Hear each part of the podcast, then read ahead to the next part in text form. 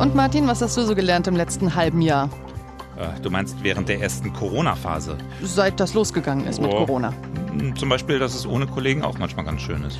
Oh, na vielen herzlichen. Tja, jetzt sind wir aber trotzdem wieder zu zweit hier im Studio am Donnerstag, 22. Oktober 2020. Martin Spiller und Katharina Hopp, meine Wenigkeit. Genau. Und er hier, er ist auch wieder da. Wir alle sind von dieser Pandemie betroffen. Und wir alle können sie auch nur gemeinsam durchstehen. Und wir werden sie gemeinsam durchstehen. Lothar Wieler, der Chef des Robert-Koch-Instituts. Weltbekannt aus dem damals täglichen Pressebriefing. Ja, was er im letzten halben Jahr gelernt hat, was wir vielleicht gelernt haben. Darum geht's heute. Rund ums Lernen. News Junkies. Was du heute wissen musst. Ein Info-Radio-Podcast. Ja, überall neue Höchststände. Gefühlt jeden Tag werden die vermeldet. Heute dann in Deutschland erstmals mehr als 10.000 Neuinfektionen, sogar mehr als 11.000 Neuinfektionen an einem Tag. Genauer gesagt 11.287, so das Robert-Koch-Institut. Also nahezu jeden Tag eine Kleinstadt, die jetzt fast dazu kam. In Berlin fast 1.000 neue Fälle, genauer gesagt 971. In Brandenburg über der 200er-Marke 202, auch das ist dort Rekord. Ja, schon beeindruckende Zahlen. Tja, und einer von diesen 971, die gestern in Berlin neu registriert wurden, ist Gesundheitsminister Jens Spahn. Genau, gestern wurde das bekannt. Spahn hat sich natürlich in Quarantäne begeben und getwittert, wörtlich, ich bin in häuslicher Isolation und erhole mich mit aktuell nur Erkältungssymptomatik. Allen, mit denen ich Kontakt hatte, wünsche ich, dass sie gesund bleiben. Was ich äh, ganz interessant finde, ist, dass wir noch keine Info dazu hatten, wo es sich und wie es sich gefangen haben könnte. Also so bei anderen Politikern, die sich auch vorsorglich in Quarantäne begeben haben, weiß ich nicht, Heiko Maas, ähm, Frank-Walter Steinmeier, der Bundespräsident, da hieß es dann ja immer, es waren Personenschützer, die infiziert waren, wo man halt sagt, ja okay, auf den Kontakt kannst du halt nicht verzichten. Ja, wurde hier gar nicht bekannt, ne? Wo, wo, was da möglicherweise und wer da sich da angesteckt haben könnte und so. Nee. Aber gut, vielleicht ist es auch egal. Also im Netz gibt's ja wilde Spekulationen und uff, auch wieder einiges an Häme, aber Ja, naja, bei- da müssen bei- wir ja nicht mitmachen, ne? Naja, als, als Trump ne, vor einiger Zeit an Covid-19 erkrankt war, da gab es eben viel Häme.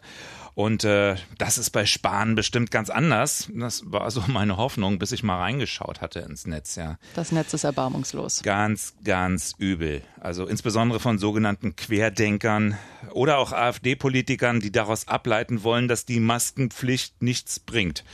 Wie tief muss man sinken? Ja. Nichts gelernt? Gute Frage. Fragen wir uns generell. Was haben wir eigentlich in diesem letzten Dreivierteljahr gelernt und was nicht? Eigentlich müssten wir doch schon viel, viel schlauer sein als damals. Na, in ein paar Bereichen sind wir das ja auch. Also gucken wir mal in Richtung Medizin. Die hat wirklich einiges dazugelernt und ist jetzt deutlich besser darin, Infizierte zu behandeln. Sowohl äh, bei der Behandlung von den Patienten in den Kliniken, aber auch die Hausärzte vor Ort. Die sind jetzt deutlich besser vorbereitet, sagt jedenfalls Günter Jonitz, der Präsident der Berliner Ärztekammer. Wir müssen ja positiv registrieren, dass 80 Prozent aller Corona-Patienten in der ambulanten Versorgung entsprechend aufgefangen und auch sehr gut betreut werden. Die sind mittlerweile besser vorbereitet als in der ersten Welle, Gott sei Dank. In den Krankenhäusern ist es so, dass die Reserve an Intensivbetten, die wir eingerichtet haben, mittlerweile langsam voll läuft. Apropos, gibt's eigentlich das Krankenhaus auf dem Messegelände noch hier bei uns gegenüber? Das gibt's noch, das steht weiterhin bereit. Okay. Mit äh, 488 Betten in den Hallen 26a bis C, normalerweise Messerhallen eben. War ja damals im Frühjahr in Windeseile errichtet worden, als die erste Welle aufkam. Bauzeit 55 Tage. Ja, ja, nur. das war eine irre Nummer, aber nie genutzt bislang, ne? Nie genutzt, zum Glück muss man natürlich sagen. Ja. Aber steht jetzt eben auch als Kapazitätsreserve bereit. Also, in dem Bereich hat sich ja wirklich einiges getan. Und ich muss auch sagen, in anderen Bereichen, wenn wir mal in die Wirtschaft gucken, äh, Hygienekonzepte, Ja. wo du auch hinschaust. Und Wieler hat zum Beispiel auch heute gesagt, Hotelübernachtungen Ja. sind überhaupt gar kein großer Faktor, weil das läuft. Das ist in Ordnung. Ja, auch so Restaurants, ne, Kneipen, Cafés, die haben durchaus richtig umfassende Hygienekonzepte entwickelt. Das ist ja auch einer der m, Gründe, warum die Gastronomen jetzt nicht so ganz glücklich sind, beispielsweise in Berlin über die Sperrstunde. Ja, da wurde heute bekannt, es gibt weitere Klagen, weitere Eilanträge. Insgesamt 35 Gastronomen sollen das diesmal sein.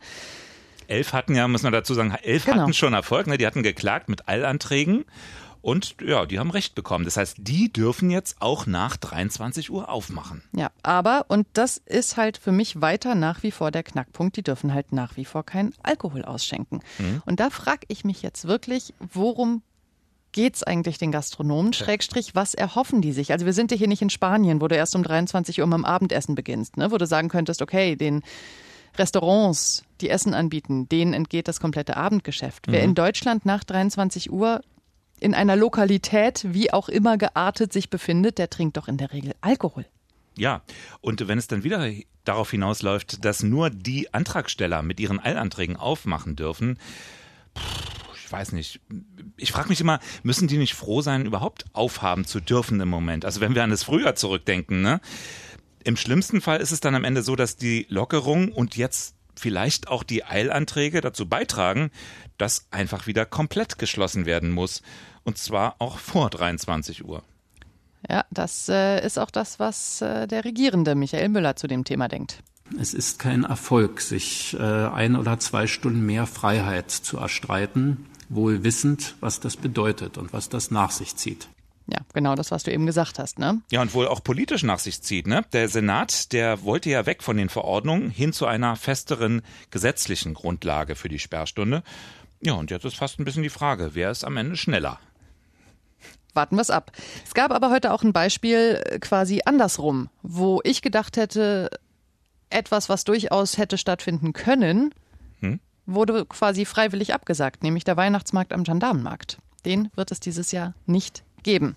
Wird ganz abgesagt. Ja, also ich dachte ja, weißt du, gerade der, weil hier Zaun drumrum und sowieso mit dem einen Euro Eintritt, da hast du eh eine gewisse Kontrolle, wie viele Leute reinkommen. Machst du da drin noch Einbahnstraßen mhm. und dann kann das ja eigentlich funktionieren. In Potsdam übrigens genauso, ne? Da ist der eigentliche große Weihnachtsmarkt, Brandenburgische Straße, der ist abgesagt, weil mhm. zu eng. Jetzt, da guckt man aber, dass man Ersatz findet, dass man vielleicht eine Fläche findet, wo mehr Platz ist, wo sich das dann mehr verläuft, mhm. dass man eben nicht ganz drauf verzichten muss. Ja, dem Veranstalter am Gendarmenmarkt, dem war das zu heiß. Also der mhm. sagt, sowohl die gesundheitlichen als auch die wirtschaftlichen Risiken sind einfach unkalkulierbar. Das kannst du nicht mehr vertreten. Dem gehen jetzt wahrscheinlich äh, 22 bis 25 Millionen Euro durch die Lappen. Okay, und von den ganzen Kunsthandwerkern, für die das das Jahresgeschäft gewesen wäre, gar nicht zu sprechen. Andererseits, wenn du das Ding aufmachst und dann kommen keine Besucher oder du musst es nach drei Tagen wieder zumachen, hast du natürlich auch nichts gewonnen. Das ist mal leicht gesagt, ne? haben die ihr Verhalten geändert? Äh, müssen die denn, wollen die denn unbedingt wieder den Lockdown und so? Ja, aber andererseits, wenn du eben jetzt äh, Unternehmer bist, Geschäftsmann, ähm, die Zahlen brechen ein und du siehst, du spürst dann am stärksten die Folgen. Also kann hm? man sagen, eine Sache, die, äh, die einige Unternehmer aus dem letzten Dreivierteljahr gelernt haben, ist, manchmal ist es auch besser, gar nicht aufzumachen. So, und die Ladenbesitzer, die äh, kriegen auch schon wieder ein bisschen schlottrige Knie, weil die Shoppinglaune lässt ganz stark nach. Der Konsumklimaindex, der ist weiter gefallen. Ja, das ist ja kein Wunder, ne? In der Unsicherheit, äh, wer kauft jetzt groß ein? Außer Klopapier, ne? Das hat wieder Konjunktur. Ja. Die Menschen geben ja wieder Geld aus. Aber für Klopapier. Neulich auf der Wilmersdorfer Straße. Wirklich nur Zufall, dass ich jetzt wirklich nur noch ein paar Rollen habe und habe gleich was mitgenommen. Also die Regale waren schon leergeräumt und ich glaube, es geht jetzt wieder los, dass in den anderen Läden auch die Regale wieder schneller leergeräumt werden. Jetzt beginnt wieder diese räuberische Klopapieraktie. die Aktion. Ich war gestern bei Rossmann und bei DM. Nix. Ja, Tja, bei Mehl und Hefe geht es ja übrigens äh, los, sagt das hm. Statistische Bundesamt. Ja, ich würde sagen, eindeutig nicht viel gelernt, oder? In dem Punkt ist der Mensch offensichtlich immer noch sehr instinktgesteuert. Was ändert sich am Verhalten der Leute? Abstandsregeln. AH plus L. Oh Gott, peinlich, ne? Das mussten, das mussten wir heute tatsächlich noch mal ernst recherchieren, was genau das plus L jetzt eigentlich bedeutet. Und? Ja, lüften. Ne? Lüften, genau. Machen wir, haben wir nur, also, ach, dieses Aha finde ich ja schon sehr konstruiert, ne, mit der Alltagsmaske und dann noch plus L, das ist halt nicht so richtig eingängig, muss man jetzt mal ehrlicherweise sagen. Immerhin, äh, die meisten verstehen, was gemeint ist und akzeptieren die Regeln, sagt jedenfalls Nico Siegel von Infratest DIMAP. Wir messen erstaunlich viel Konstanz in dem Sinne, dass eine breite Mehrheit von gut 60 Prozent sagt, so insgesamt passen die Maßnahmen. Und dann haben wir so 10 bis 15 Prozent, die sagen, die gehen nicht weit genug und ebenso viele, die sagen, also es ist eigentlich schon viel zu streng. Was sich allerdings geändert hat, natürlich in den letzten Wochen und Monaten gegenüber dem Frühjahr, also der sogenannten ersten Welle, ist, dass die Menschen ihre Kontakte weniger weit eingeschränkt haben, etwa im privaten, aber auch im öffentlichen Bereich. Dazu muss man aber sagen, weil auch die Vorgaben natürlich nicht so streng sind wie im Frühjahr. Ne? Ähm, ich konnte mich da überhaupt nicht mehr so richtig dran erinnern. Das ist irre, ne? Ein halbes Jahr her und das fühlt sich an wie aus einer anderen Zeit. Dann bin ich mal in die Archive gestiegen und es war ja tatsächlich so im Frühjahr eine Zeit lang, dass ich auch draußen bundesweit nicht mehr als zwei Personen treffen durften, die nicht im selben Haushalt leben. Mhm. Und das ist jetzt gerade natürlich überhaupt nicht angesagt. Also insofern klar trifft man sich auch wieder mehr. Aber es ist eben vor allem der private Bereich, der sorgt immer wieder für dieses erhöhte Ausbruchsgeschehen. Das berichtet auch Lothar Wieler, der Präsident des Robert Koch Instituts. Es kommt im privaten Umfeld zu vielen Ansteckungen, weil wir dort sehr nah beieinander sind. Damit wir uns im Haushalt überhaupt anstecken können, muss das Virus allerdings erstmal in den Haushalt gelangen. Es muss ja irgendwie in den Haushalt reinkommen. Und hier gibt es eben oft einen Zusammenhang mit privaten Feiern, mit Zusammenkünften von Freunden und Familien. Ja, also als ich dir vorhin erzählt habe, dass bei uns zu Hause gestern eine Freundin zum Abendessen war, da hast du jetzt auch nicht sonderlich begeistert geguckt, hatte ich so den Eindruck. Ja, ich muss ja auch mit dir in einem Raum sitzen und sprechen und, und arbeiten und uns austauschen. Ne? wir, halten, wir handhaben das tatsächlich ein bisschen unterschiedlich, ne? Ja, kommt drauf an. Ne? Es kommt ja auch drauf an, mit wem man sich immer trifft. Ähm, kennt man die Person? Kann man der vertrauen? Wie geht die dann wiederum damit um? Es sind ja viele Faktoren. Also ja, gut, aber, sich, hm? aber, aber, aber du äh, triffst dich nicht mehr mit Freunden. Also ich verzichte im Moment tatsächlich auf Treffen mit Freunden, also mit Ausnahme des ganz engen Familienkreises, aber Freunde eher nicht. Mir sind dabei aber auch die Regeln vollkommen egal, mit wie vielen Leuten ich mich treffen dürfte. Ich möchte einfach die Krankheit nicht. Und ich muss auch sagen, ich fühle mich dadurch jetzt nicht isoliert. Das ist zum einen wegen der ganzen modernen Technik, ne? Chatten, mhm. äh, Videokonferenzen und so weiter und so fort. Äh, außerdem sehe ich dich ja regelmäßig. Ja, ein großer Gewinn. Und andere Kollegen. Ähm, ja, aber auf der anderen Seite, okay, ich freue mich auch schon wieder auf so einen richtig unbekümmerten Kneipen- oder Restaurantbesuch. Das gebe ich auch gerne zu. Na gut, das ist noch eine ganze Weile hin. Hm. Ich muss sagen, also natürlich, rein rational ist mir schon klar, dass auch der enge Kontakt zu nur einem einzigen Menschen im Zweifel ausreicht. Ne? Hm. Dass auch das schon ein Risiko ist. Hm. Aber, also erstens, ähm, Möchtest du mich nicht erleben, wenn ich ein halbes Jahr lang nicht mit meinen engen Freunden Kontakt hatte, engen Kontakt hatte? Das ist dann noch schlimmer. Ja, und zweitens bin ich da auch so ein bisschen trotzig. Ne? Also ah. wenn ich mich mit niemandem mehr treffen soll, mhm. dann soll man mir das halt genauso sagen. Solange es nur heißt, ja, maximal zehn Leute oder fünf Leute oder zwei Haushalte oder mhm. wie jetzt genau die Regelung ist, dann heißt das für mich, ich kann mich mit meinen engsten Freunden einzeln jeweils verabreden. Ja, dann vertraust du da aber so auf die staatlichen Regeln, ne?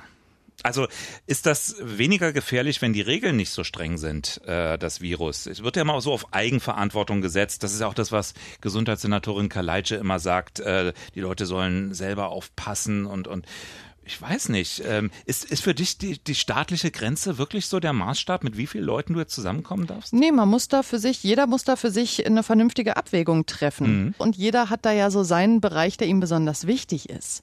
Mhm. Und ich sehe es halt ehrlicherweise auch so. Natürlich, ja, dieses Virus ist sehr gefährlich, aber ein Leben komplett ohne Risiko gibt's nicht. Das ist kein Leben.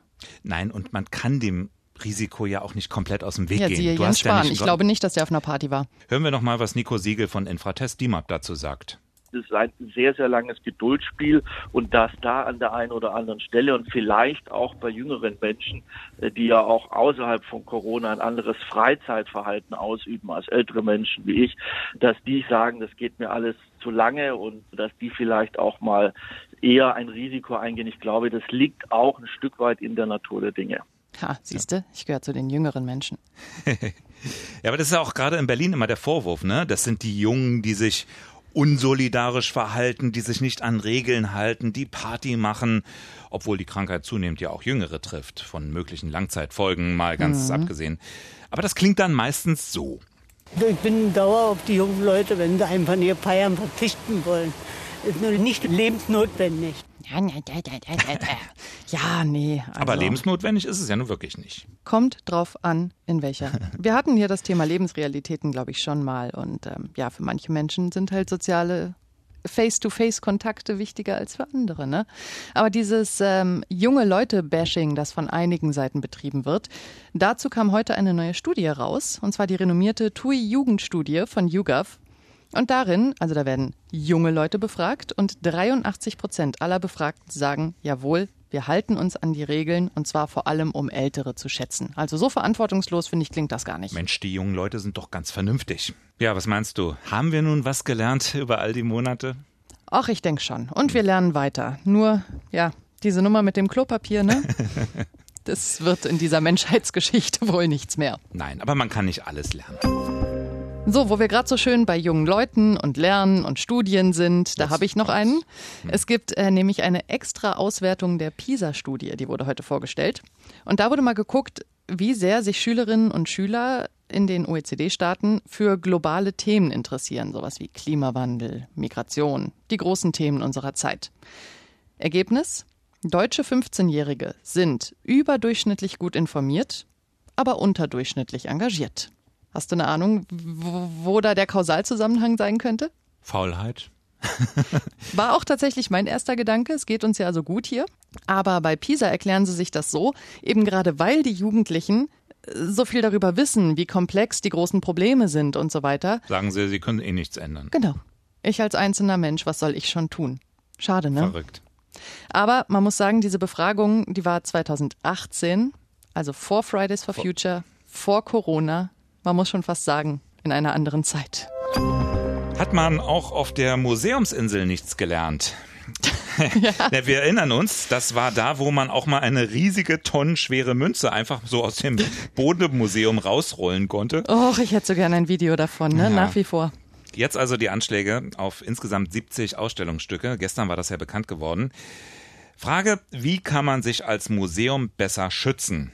Darüber haben wir heute im Inforadio gesprochen mit Eckhard Köhne, der ist Präsident des Deutschen Museumsbundes.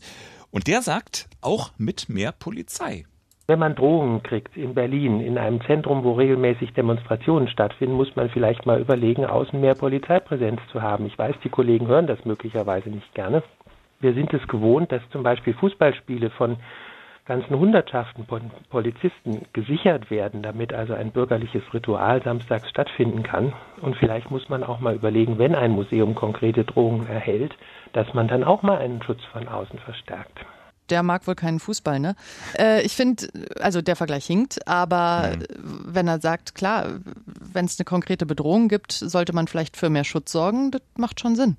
Aber hätte das in dem Fall was gebracht? Nee, da hätte eine Hundertschaft vor die Türen stellen können. Das hätte keinen Unterschied gemacht. Hat Boris Becker was gelernt? Was ja, Tennis. Tennis. Das kann er. Heute gab es nämlich eine erste Voranhörung in London gegen den einstigen Tennisstar. Ja, ich lese die ganzen Tage schon, die letzten Tage. Es gibt, es drohen ihm bis zu sieben Jahre Gefängnis. Es geht um das Insolvenzverfahren immer noch, oder? Genau. Äh, Becker soll der dortigen Insolvenzbehörde nämlich einen Teil seines Vermögens verschwiegen haben.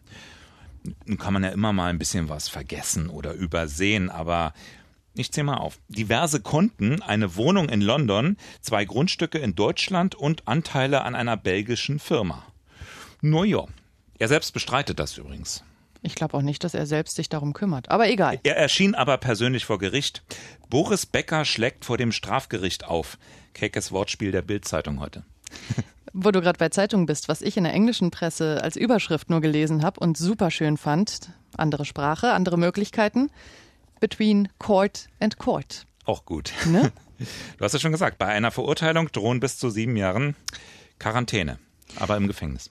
Also was ich ja gut finde, ist, dass Eurosport an ihm festhält. Der Vertrag wurde gerade erst um drei Jahre verlängert, obwohl man ja um die ganzen Schwierigkeiten weiß. Und ganz ehrlich, Tenniskommentator, das kann er. Du magst ihn, ne? Als Tenniskommentator. Aber auch nur da. Aber auch nur da.